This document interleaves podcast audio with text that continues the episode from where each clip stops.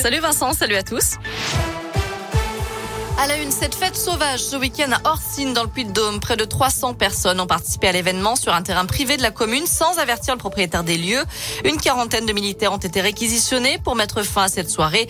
Une personne a été placée en garde à vue d'après la montagne. Huit véhicules ont été mis en fourrière.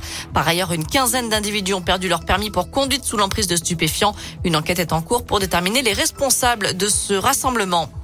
Les élèves de retour à l'école ce matin, le masque aussi, il est redevenu obligatoire dans 39 départements qu'il avait enlevé, notamment la Haute-Loire. Le Puy-de-Dôme et l'Allier ne sont pas concernés, une mesure qui touche les départements dont le seuil d'alerte est dépassé, avec un taux d'incidence supérieur à 50 cas pour 100 000 habitants. Emmanuel Macron prendra d'ailleurs la parole demain soir pour évoquer cette légère reprise de l'épidémie, mais aussi la relance économique et les réformes. Dans le reste de l'actu, la visite de la ministre déléguée de l'autonomie dans la région. Aujourd'hui, Brigitte Bourguignon s'est rendue à l'EHPAD au fil de l'eau de Volvic. Elle est venue présenter un plan d'investissement du Ségur de la Santé de 2,1 milliards d'euros sur 4 ans, plan qui doit permettre la transformation du modèle des EHPAD.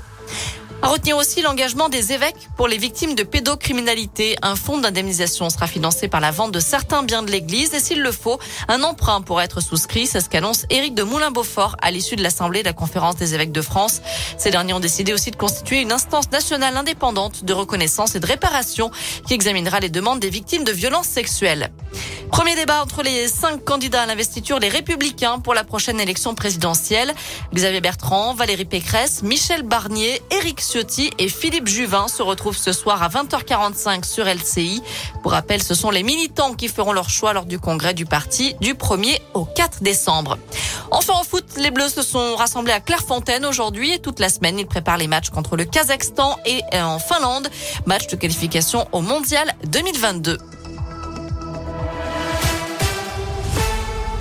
Merci beaucoup Noémie.